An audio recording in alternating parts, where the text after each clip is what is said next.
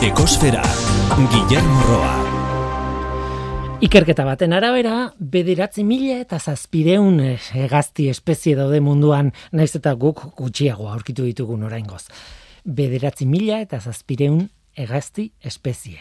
Duela irurte ala ere beste ikerketa baten kalkuluaren arabera, munduan emesortzi mila egazti espezie daude. Ez da erraza iragartzea zer ez duzun ezagutzen, ez baituzu ezagutzen hain zuzen ere.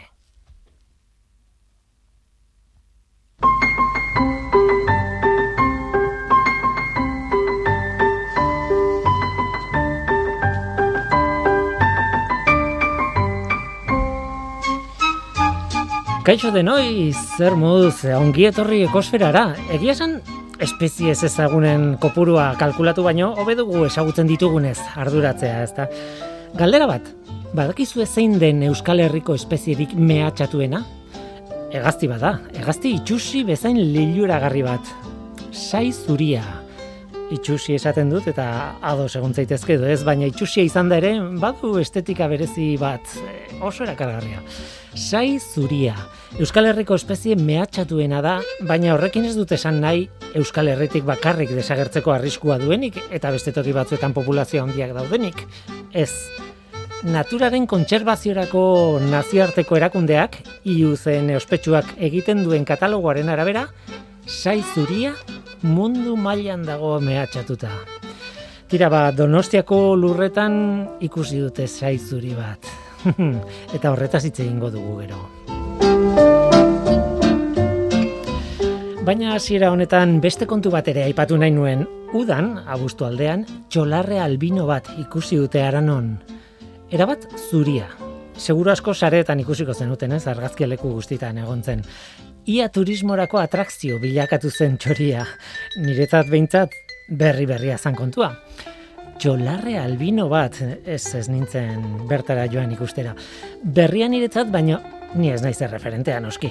Gerora, han eta hemen bilatu topatu nuen, ez dela hain arraroa txolarre albino bat topatzea.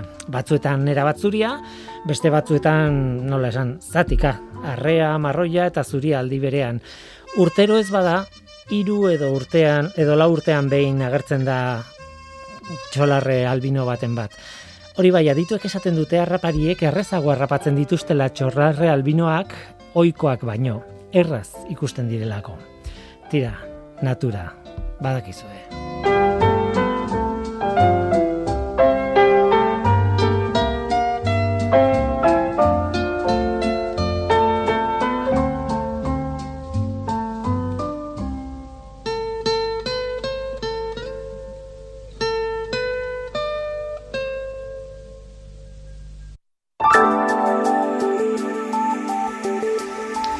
Ez dugu astu behar planetaren CO2 mailaren berri eman behar dugula larun bateko datua da, iraliaren amaikakoa.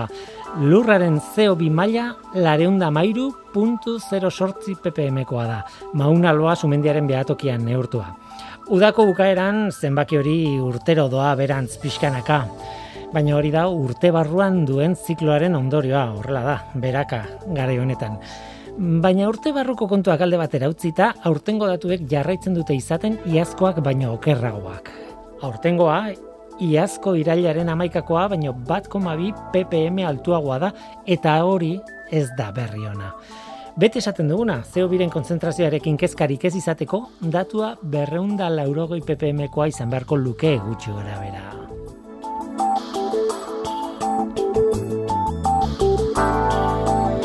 Gaurko saioan idoia biurrun galarraga izango da gurekin Europako landare inbaditzailei buruz hitz egiten. Ikerketa zabal batean hartu du parte Euskal Herriko Unibertsitatean eta ikusi dute zergatik duten arrakasta arrakasta izaten dituzten landare inbaditzaileek. Ez da erresa kontua.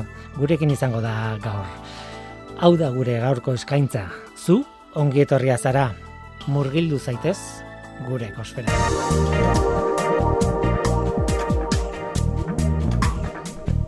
Ekosfera, Euskadi Gratian.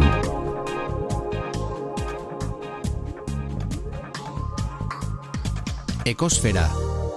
Zergatik dute arrakasta hemen hemengoak ez diren landare batzuk. bueno, galdera erraza egitekoa, baina zaila erantzuteko, oso, oso zaila erantzuteko. Eta kontu garrantzitsua da gainera. Ondorio ekologiko larriak ditu arrakasta horrek, orekak puskatzen ditu, eh, agian erraztu dezake kanpoko beste espezie baten arrakasta ere bai, horretaz ere ez nago oso ziur, baina egia esan, eta horretaz hitz egingo dugu orain, baina behar bada desagerraraz dezakete bertakoa ez den beste espezieren bat, mm, azkenean aspiloa da. Ondorio larriak, oso larriak ditu ekologikoki horrek. Baina galdera, hasierako galdera berriz. Zergatik dute arrakasta landare batzuek, landari inbaditzaile batzuek eta beste batzuek, ez? Bueno, batira ba penas eh, Proceedings of National Academy of Science of USA aldizkarian mm, argitaratu dute artikulu bat, ikerketa bat horregatik, e, horregatik e, horri buruz. Nolabait erantzun bat eman nahi diona galdera horri, zergatik duenak arrakasta, arrakasta duten landare inbaditzaileek. Bueno, e, tartean, tal lantalde oso handi bada, e, gile asko ditu lan horrek, baina tartean Euskal Herriko Unibertsitateko Zientzia eta Teknologia Fakultateko landaren biologia eta ekologia saileko irakasleak daude. Eta gurekin badugu haietako bat, idoia biurrun galarra, kaixo, ongetarri. Atxaldean. Nik ez dakit oso ondo azaldu dudan, azaldu behar nuena, baina saiatu nahi sintetizatzen, ideia bat iruditzen zaidana paso bat areago joatea, ez? E, bueno, kontatu ditzakegu zenbat landarein baditzaile daude, ze espeziek ditugun, ze hori dena eta horretaz hitze eingo dugu. Baina gero azaltzen duzunean ba, zergatik Barkatu baino ez dut entzuten. A ber, entzuten diazu orain? Orain bai. Bai. Esaten nuen, e, azkenean, e, bueno, landare inbaditzailei buruzko ikerketa bat egin dezakezu, kontatu dezakezu zenbat landare dauden, ze espeziekoak diren, eta bar, eta bar. Baina, hau, paso bat arago dago. Alegia, zergatik duten arrakasta, arrakasta izan dutenek, ez? Hori da gutxi gora bera ikerketa honen azpian dagoen ideia, ez? Bai, bueno, ez da lehenengua galdera hori errantzuten saiatu dana, eh? baina lan honek zehazki ba, berezia egin duena da, ba, orain arte inbaditzaileak ez diren landaren ugaritasuna azaldu nahian egin den ba, teoria baten aplikazioa. Eta teoria honek dio, ba, bueno, arrakastatxua den espezie bat, uh -huh. ugaria izateko joera daukan espezie bat, e, betetzen duela ba, ugaria izateko ezaugarri hori hiru dimentsiotan. Uh Lehenengo dimentsioa izango litzakete, landare horren ale ugari agertzea gune konkretu batetan, hau da ugaritasuna. Beste dimentsio bat izango litzakete landare espezie hori ba, area geografiko zabal batian agertzea. Ez? Ba. ba estensio geografiko zabala. Hmm. Eta hirugarren dimentsioa izango litzateke ekologikoki bere eskakizunak ere oso zabalak izatea. Hau da, ingurune ekologiko oso ezberdinetan agertu izatea. Hirugarren puntu horri buruz eh, hitze eingo dugu pixka lasaiago zer hori da hiruen artean e, zailena egiten zaidana ulertzea, baina nik interpretatzen dut nolabait e, eskaera ekologiko handiena duena, beraz ondorio ekologiko oso handiak dituen landare bat izango dela, oso, oso zabaltasun ekologiko e, handia baldin badauka, ez? bai, printzipioz bai, uh -huh. ekosistema gehiagetan agertuko dalako. Uh -huh. Baina bai. gauzak ez dira beti, beti izango dira salbu espenak. Adibide bat jarreko izut. Uh -huh. Hemen badaukagu, badaukagu espezie batzuk, agertzen dirina bakarrik ekosistema konkretu batian. Esaterako, gure itxasatleko paduratan, badago zuaiska bat, txik, zuaiska txike bat, bakariz alimifolia izenekoa, hau da inbaditzailea eta adibidez urdai baien eta gure gainentzeko paduratan ba, erabat e, eraldatu du ingurune guzia. Ba, oso ugaria dalako ekosistema konkretu horretan. Esan ezakegu landare hori ez da arriskutsua, bai, bai, baino soilik paduratan. Ja. Baina lan honek egin duena da orokortasunak ikusi ditu, ezta? Eta bai ikusi duela, ba, teoria hori edo lege hori baita ere betetzen dela oroar landarein baditzaileen kasuan. E, bueno, kontua da, bueno, ni gaur, justo gaur, e, bidai bat egin, bueno, bidai txiki bat egin behar izan dut, e, deriora joan naiz, bizkaira, eta ingurura begiratu eta pampa belarra edo pampa bai. lezka deitzen den hori bai. leku guztietan ikusten da. Bai. Eta zen badakitin baditzailea dela, be, aspalditik jakin izan dut, eta egia esan, jo, esaten duzu, eh, polita da, ze polita da, gainera orain momentuan dago oso, oso, oso itxura politarekin, eta bar, baina sentimendu kontrajarria ditut, ez? E, bestalde badakit, honen arrakasta eta gustatzen inbaditzailea dela. E, ezagutzen ditugu eta ohitu egin gara espezie batzuekin, eh? Baina, honek ez da maki hainbeste denbora gurekin, eh? Uh Gertetzen dena, ba, azkena marka datan izugarri edatu dela. Baina, ongi fijatzen bazea, ez da agertzen edonon. Egia. Agertzen da no, normalean ba nahiko eraldatuta dauden ingurunetan, ez bide ertzetan, ba e, utzita dauden e, ungunetan, eh? baina basoak ongi kontserbatuta bali badaude, e, sega belardiak ongi zaintzen bali badira, edo horrelako ekosistema naturaletan eta semi naturaletan, ba, ez da gehiegi sartzen oraindik. oraindik. Bai, oraindik.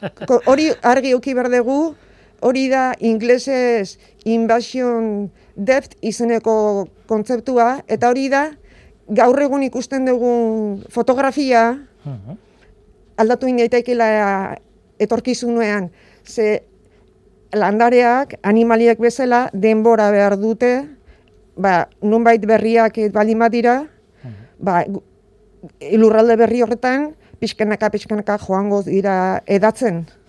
Eta orain dazkagun landarein baditzailea askok ez dute orain di denbora izan. Horrek esan nahi du, okerrera egin dezakela landa, e, espezie batek, ez? Baditzaile batek.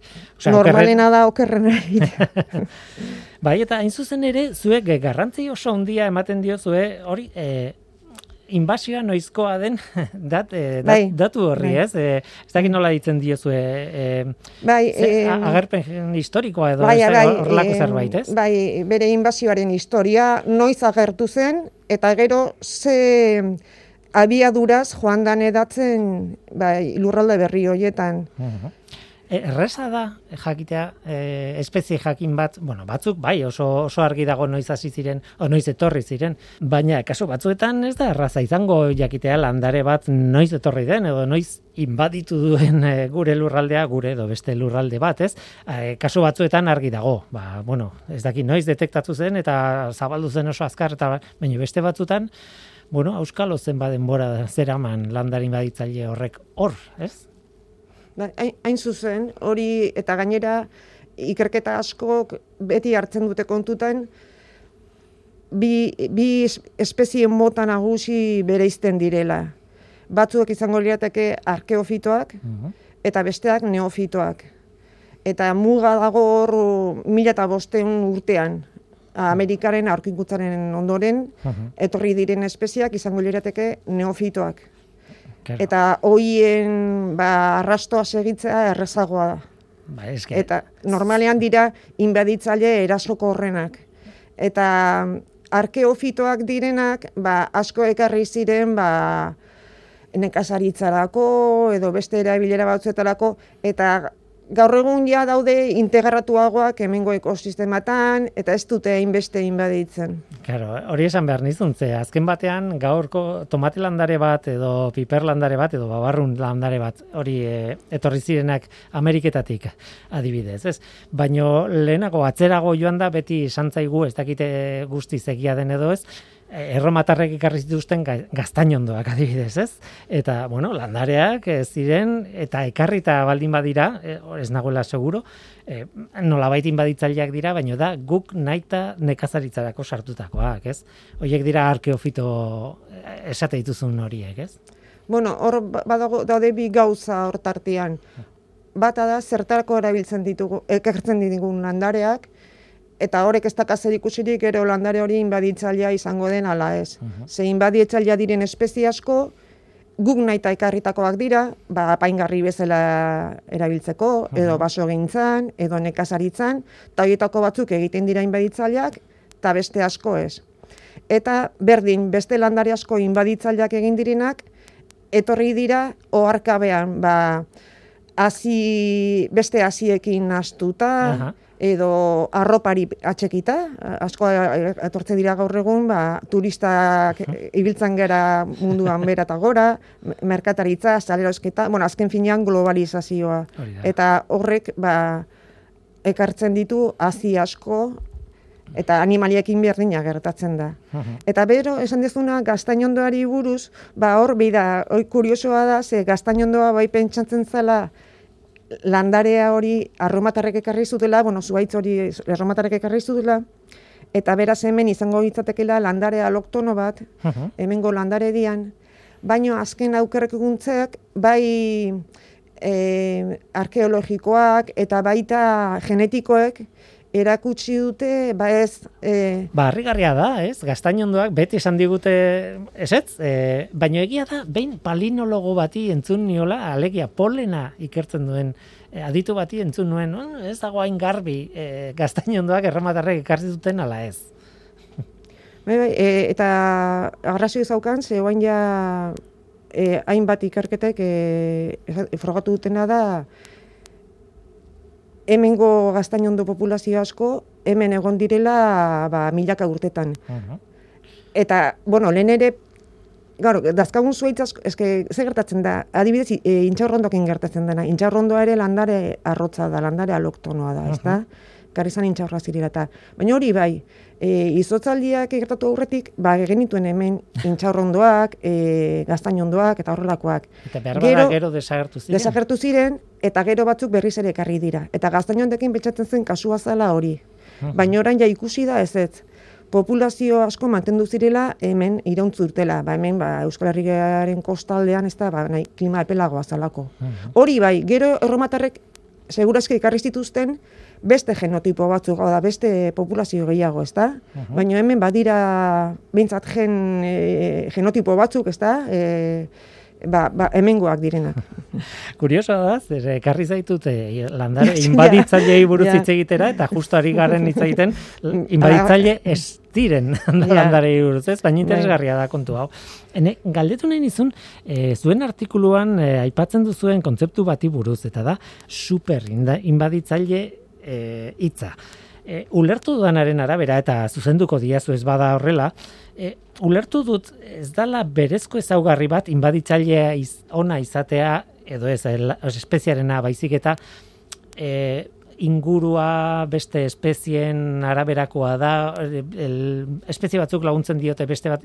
Esan nahi dut, os, askoz testu inguru komplexuago baten e, baten barruan gertatzen dela super inbaditzaile bihurtzea ondo ulertu dut. Bueno, ez da gauza erreza, ez da? Baina, printzipio, superinbadietzaile bat, superinbadietzaile bat da. Berez, dauzka beak ezaugarri batzuk, ba, errazten diotena, ugari, oso ugaria izatea guneko batetan, edapen geografiko oso zabalak ere hartzea, eta gainera, ba, bueno, ba, habitat diferente askotan hori da superinbadietzaile bat, ez da? Uh Dimentsio guzitan, barrakazta handia lortzen duen espezie bat. Zergaitik gertatzen da hori? Bueno, e, hor bai landariak izan behar dituela ezaugarri batzuk. E, gero bai, baitare izan behar du igua sortea, ez da, justu, ba, bai. ez duelako inzitzen, ba, lehiako ba, lehiarik egingo dion beste landarekin, edo, Karo, ze gertatzen da baitare, inbadi, landare inbaditzaileek izan dutela askotan arrakasta, hipotesi badago hipotesi bat eh enemy release hipotesis bueno eh, ba, hori ba, itzulita da gutxi gora bera zure eh etsaietik ies egin dezula. Etxaietatik gandik ies egin dezula. Ezta? Uh -huh. landare eta animali guztiek bizi diren beren ekosistematan ba horika ba lortu dute den artean ba bueno animali batek jaten du landare bat animali hori gehiagi ugaritzen bali da, landare hori desagertuko da, baina egongo da beste animalia bat, animali hori jango duena, eta horrela gutxi gora bera mantentzen da horeka ba, dinamiko bat, ez da bere gora berakin. Zer gertatzen da landare inbaditzaileekin iristen dire lurralde berriketatera eta igo ez dago bertan intsekturik jango duenik, ez dago belarjaleri jango duenik, ez dago beste landarerik, ba, bueno, ba, bere pixka bat berarekin e, ba, errekurtsoak direla eta ba, borrokatuko denik, eta hori e, e, esaten duena hori da, eh? lan inbaditzailea batzuk, ez daugarri propioak izateaz gain, izan dutela sorte handia eta iritsin diren lurraldean, ba, hor ez dutela aurkitu, ba, kontra egingo dion animali edo landarerik. Beti hitz egiten dugu, e, inbaditzailei buruz, e, arrakasta izan dutenean, baina pentsatzen dut landare eta espezie asko animaliektan ere gertatuko zen, e, etorri izan direla, baina nolabait arrakastarik ez dute izan, arrazoi batengatik edo bestengatik, ba zortearengatik edo beraien ezaugarriengatik edo klimarengatik edo euskalo eta claro, horren berri ez daukagu, baina ez du esan nahi ez dinek ez direnik etorri. Bai, bai, hor, hor, daude maila asko, eh? Landare bat lurralde berriatetea iristen danean, bi aukera dauzka lehenengo pauso batean, bi aukera dauzka. Bere kauz ugaltzeko gai izatea, edo ez, beraz, guk edo zein landare, ba, adibidez, e, jardinean daukagun espezie bat, ba, bueno, ba, igual hasiak edo e, kanpora irteten bali badira, behar bada hasi horiek emango dute landare bat, baina landare hori ez da izango ugaltzeko gai. behar bada ez da, ez da loreak e, garatzeko gai. Eta loreak garatzen baditu ez dauka behar bada funizatzaileren bat edo, ez? Horiek ez dira arazo ingurun giroan entzako. Eh? E, estadistikatan ez dira ere sartzen, ze, ez, da, ez direla bertakotu. Eh? Ba, dira kasualak, landare kasualak. Arkutu etzazkezu noiz bait bide hartz batetan, ba, hor lorategi badagoelako, baino inoiz ez dira izango, inoiz ez dira izango, ez, ez nahi zango izaten nahi, gertatu daiteke noiz bait, justu iristea espezie horren ba, genotipo bat bereziki e, inda, sendoa dana, ezta? Eta e, lortuko du ugaltzea. Eta ze gertatzen da landare batek lortzen duenean bertakotzea edo ugaltzea. Orduan hasten dira arazoak. Ze landare bati uzten badiogu ugaltzen eta ondorengoak sortzen, selekzio naturalaz, gero eta moldatu agauko egongo dira ingurune berrira. Eta hasieran ikusiko dugu, ba, landare hau ez da arazoa, geratzen da hemen e, ingurun hontan bakarrik, ez da gai hortik ateratzeko. Bueno, hau ez, baino be, ugaltzen baldin bada eta ugaltzen baldin bada, bazkenean behar bada, e, bada, oda, koronavirusarekin gertatzen da gutxi gora. Hori esan behar dizun, bai, bai, bai. Baina koronavirusen kasuan, karo, ugalketa abiadura, ba, asko zera handiagoa, baino... Baina egia da, e, ba, adibidez, birologo guztiek esaten zuten, oso hasiratik aritu dela mutatzen asko, eta ez dakit, hogeita bos mila aldaera zeudela, ez dakizen bat, baina, karo, gehienek ez zuten arrakastarik izan, eta bertan bera gelditu ziren, ez, guk E, gu gaude kezkatuta, ba, bueno, benetan infektatzen, e, gu infektatzen arrakasta dutenekin, ez? Baina, claro, beste ez dakizen bat mila horiek, ba, berdin zaizkigu ez dutelako aurrerekin, ez? Hemen gauza bera azken batean, baina... Bai, beste maila batean, baina azken finean, landare batekin beti oki bar dugu prebentzio hori. Ba, badirudi ez dela, badirudi ez dela arazoa, ez da? Bertakotuta dago, baina hor bertan geratzen da, ez da edatzen, ez?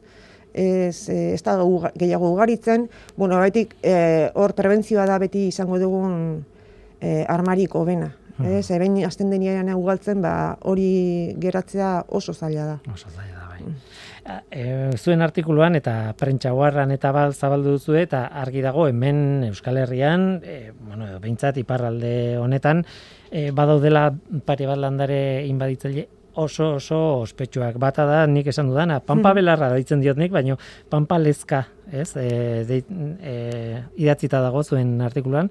Kortaderia seollana. Seollana bai. Seollana barkatu e, du izen zientifikoa. Baino beste bat ere aipatzen duzu japoniar piper belarra. Reinoutria japonica. Nik e, benetan behiratu behar izan dut e, interneten nolakoa den. Eta gero bai, gero esaten duzu, bueno, nik hau behin edo beste ikusi dut baina asko dago, ez?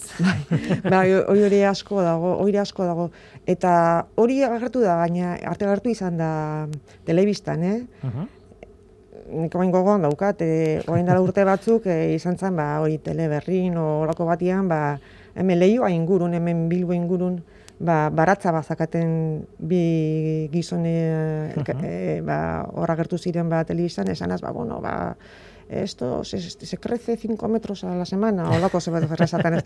Ba, karo, e, beak, fijatu ziren bere baratzen sartu zelako, ez da? Baina, landare hau, e, hori, bambu japoniarra ere esaten zaio, ez?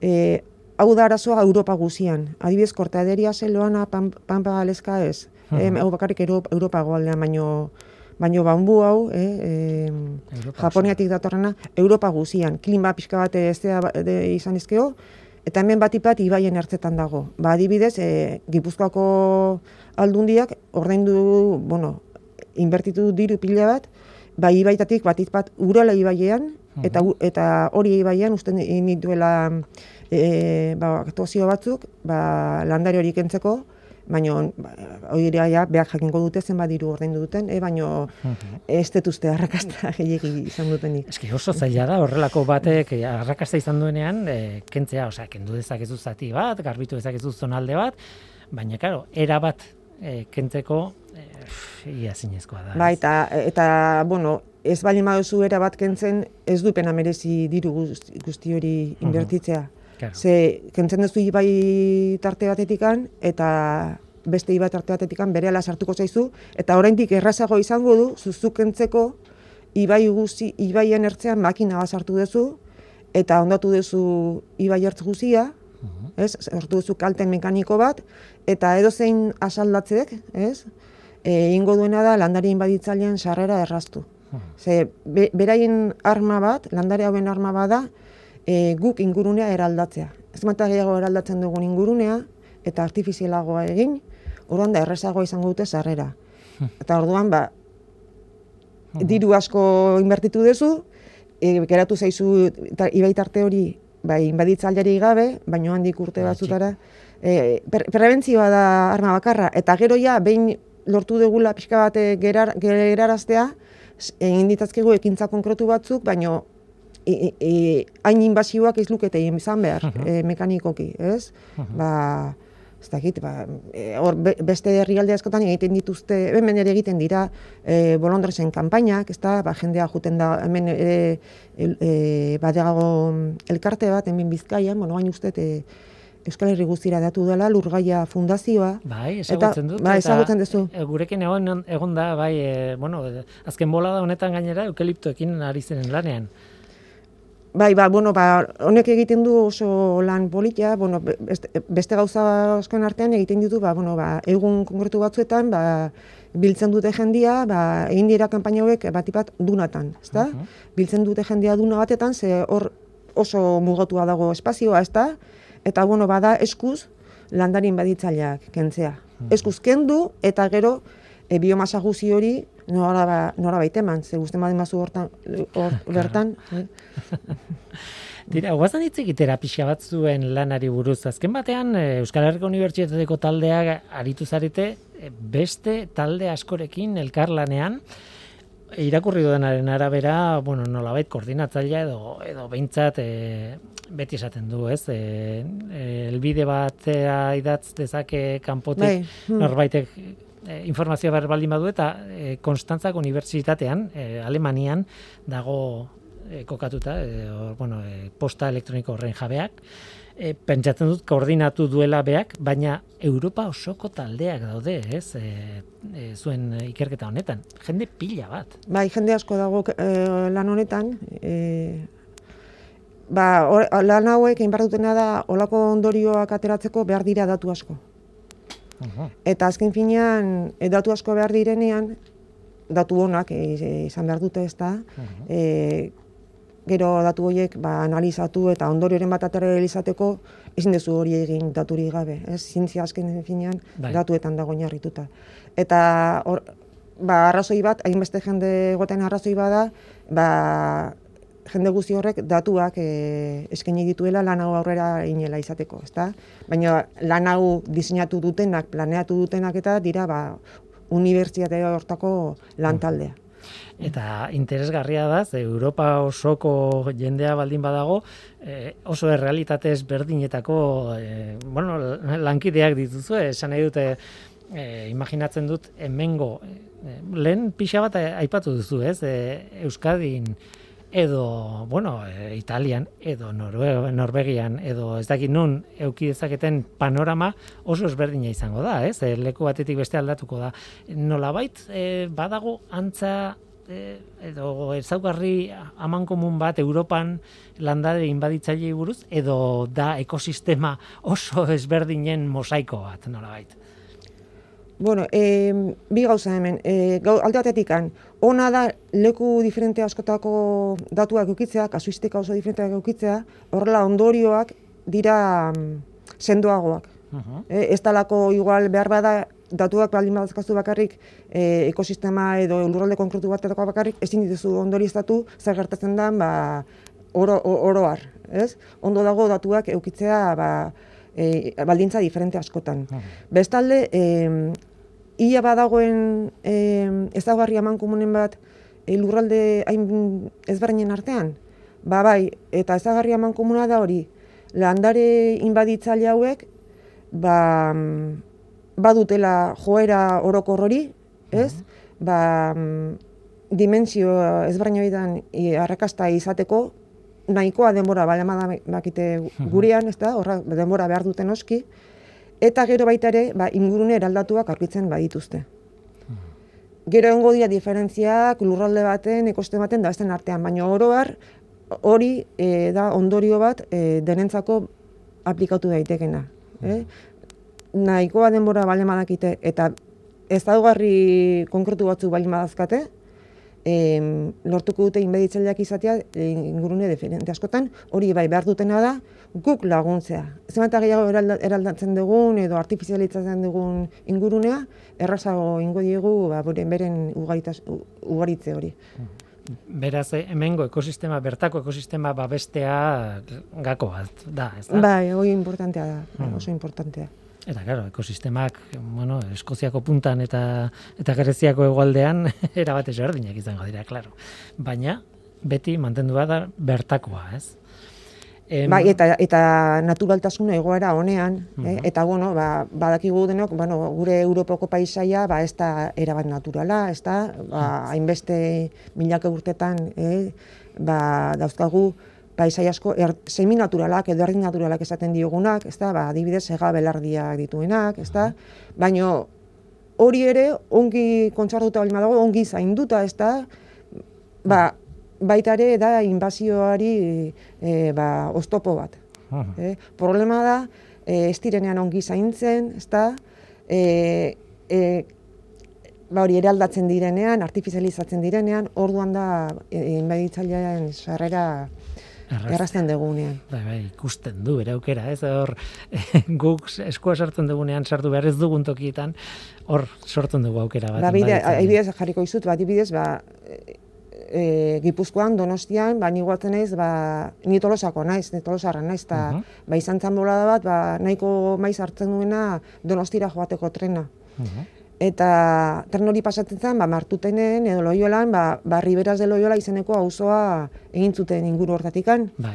Eta hasi zirenean auzoa egiten, ba, hasiera batean, ba, egin zuten azan, antzegoen badena, ba, bueno, ba, makina batekin sartu, eta dena, ba, bueno, ba, e, utzi zuten denara aldatuta, ba, solar moduan edo ez da, eta nik ikusten nuen nola joan landare hau dena sart, inbaditzen, agipuzkan orain arte oso gutxi zegoen.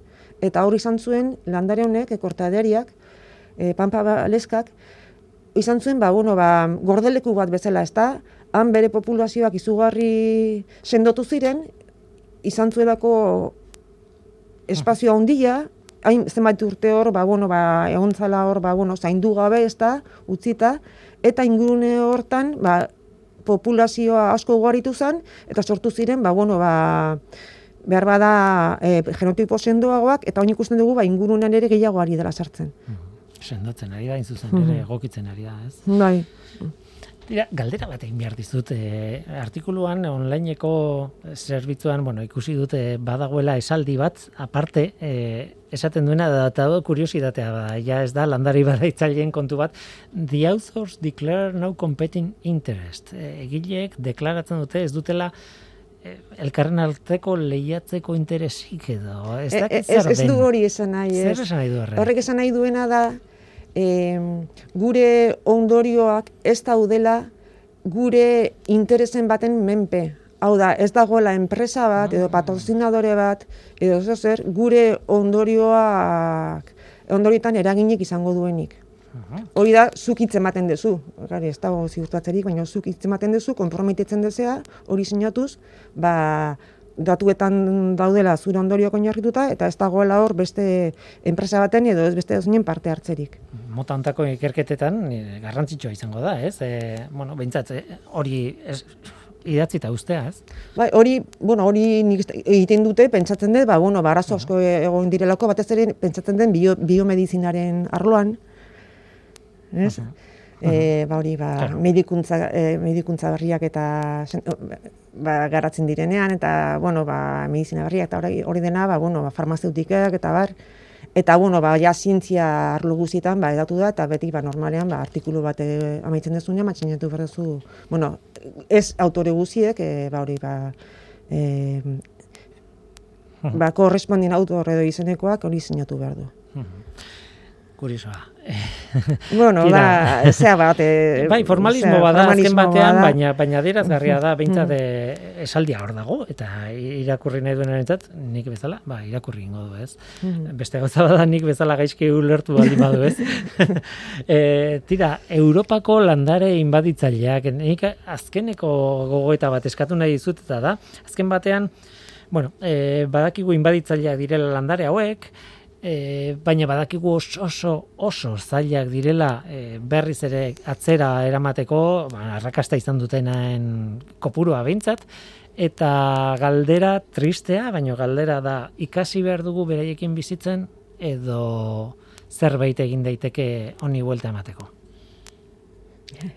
bai, galdera, ez da, ez da galdera erraza, ze ni ez neiz inorror e, iritzi bada, esan eman gizutena, ez da besterik, ze, Hombre, galdera bueno, egitea erresa da. Galdera hau erantzun, erantzun aurretik, eh, zanen izun, ba hori, ba, orain artikulu hau dalata, airi zara lagorri buruz galdetzen, baina zain izun ere, e, ne, gure lantaldeak hor unibertsitatean, damakila, ba, igual, hogei urte e, ikerketa lerro honetan, ez da?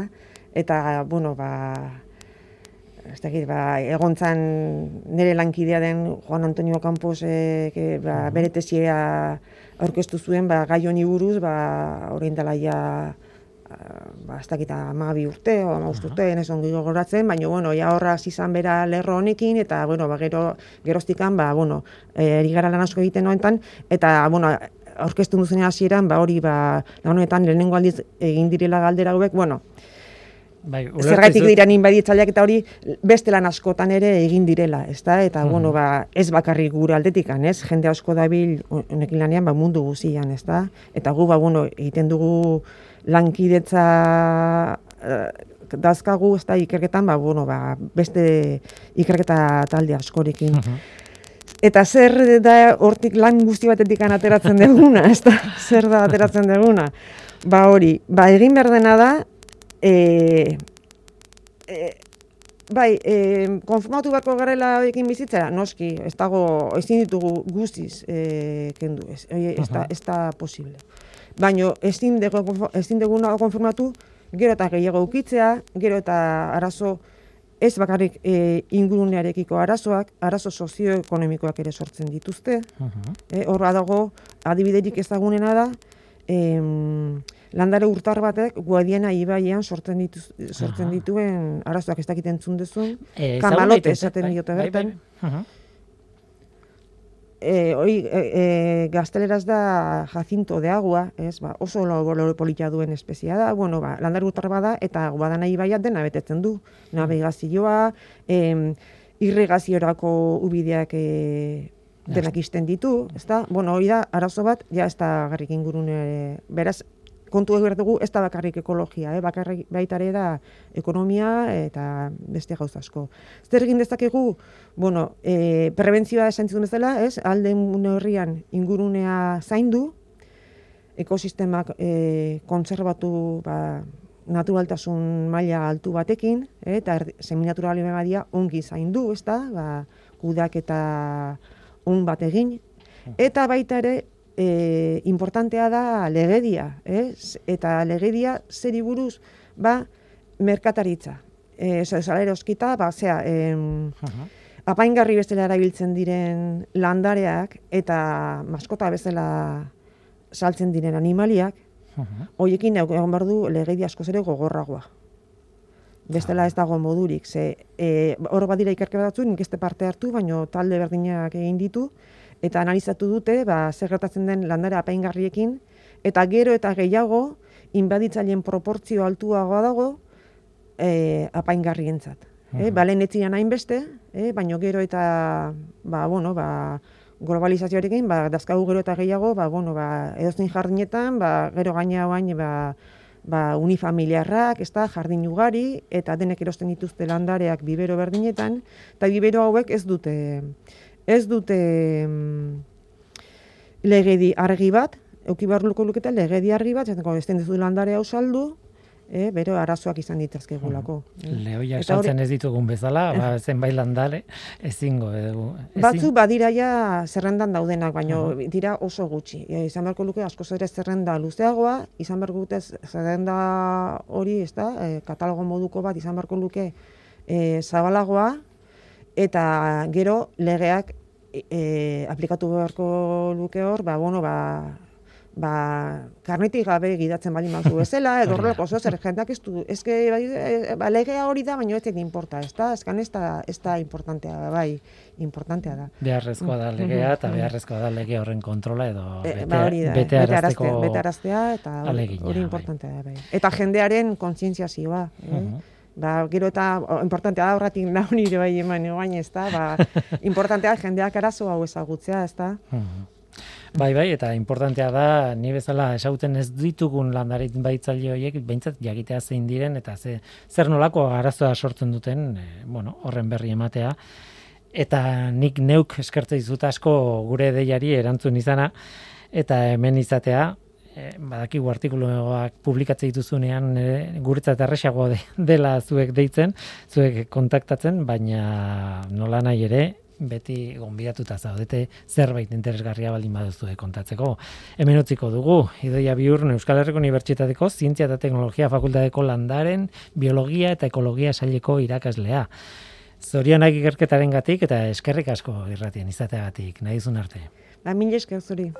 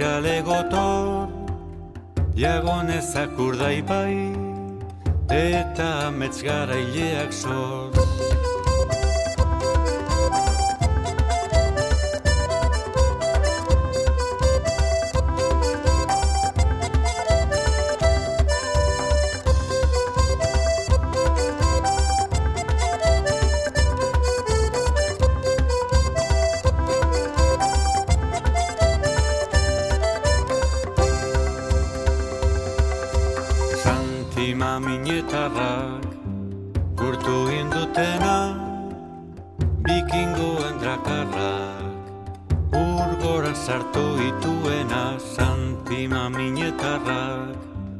Urtu indutena Jagon itxasadarrak Edertu duen ikuspena.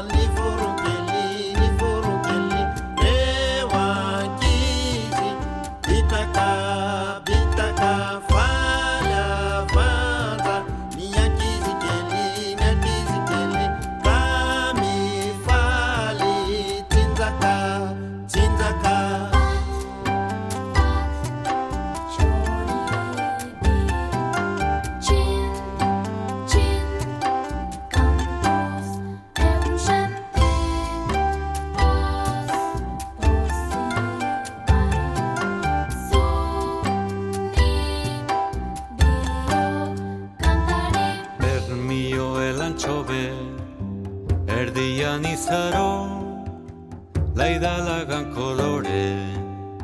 Udaro berrien zainago bermio elantxobe Erdian izaro jagon busturi alde. Mundakatik ernikara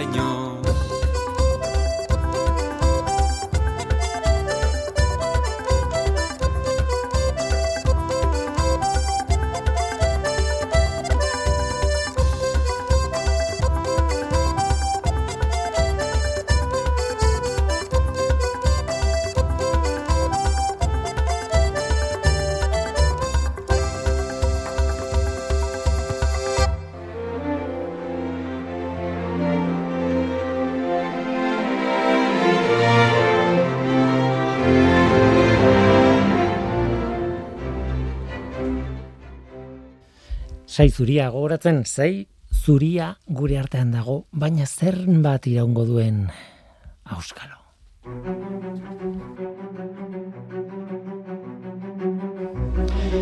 Nik Felix Rodríguez de la Fuenteren programan ezautu nuen, El hombre y la tierra programa hartan.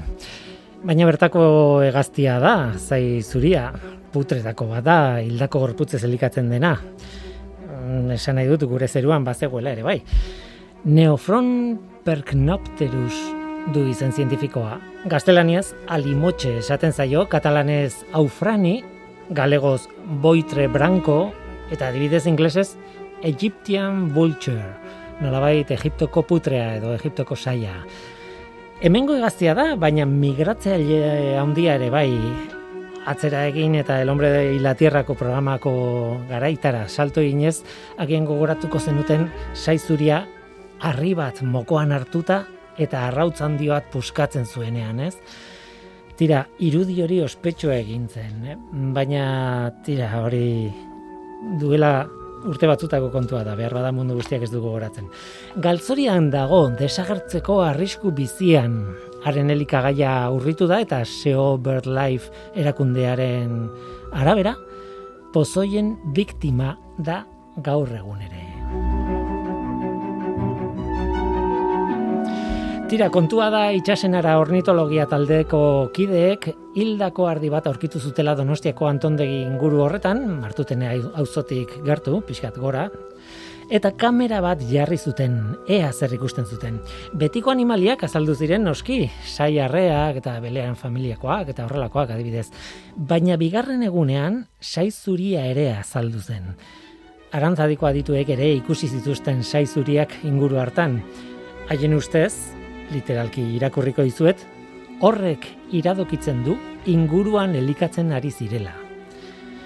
Saizuria noski eta kontua oraipatzeko modukoa da. Saizuria hainbesterako arriskua duen egazte hori Donostiako udalerrian ikusia posteko modukoa da.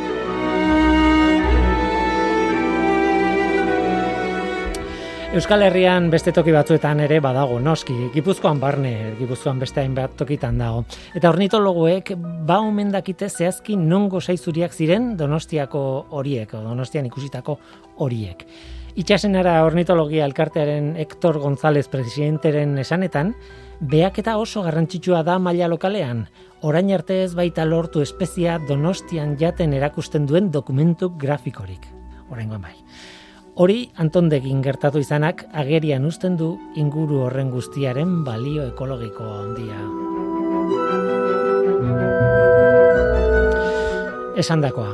aipatzekoa da eta aipatzekoa eta gora aipatzekoa.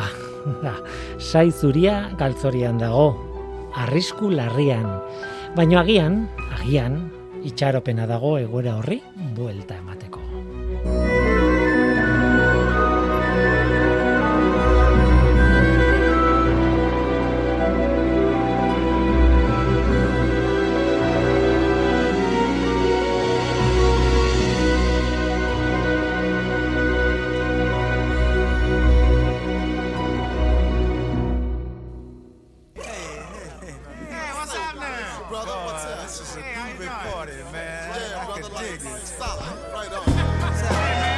Oraingoz hau izan da dena hemen ekosferan, Mikel Ola Zabal teknikan eta ni Guillermo Roa mikroan. Aste hona izan, agur. Mother, there's too many of you crying. Brother, brother, brother, there's far too many of you dying. You know we've got to find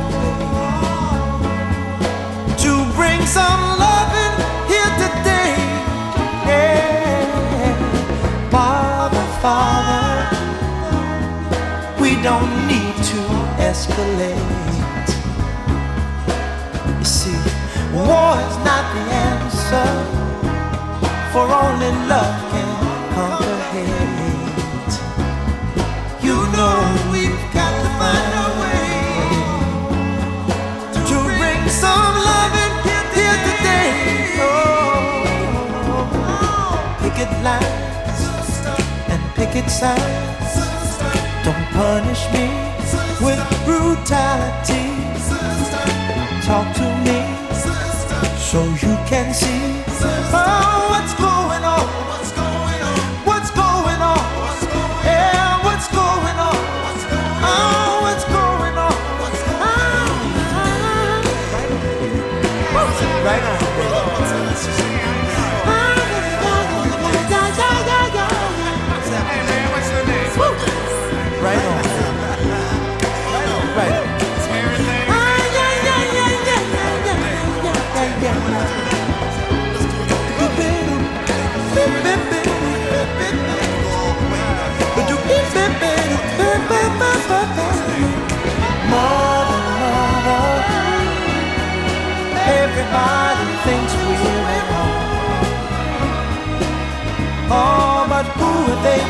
Judge us? Simply cause our hair is long. Oh, you know we've got to find understanding here today. Oh, oh, oh. Pick it loud and pick it sound. Don't punish me with brutality. Come on, talk to me. You can see what's going on.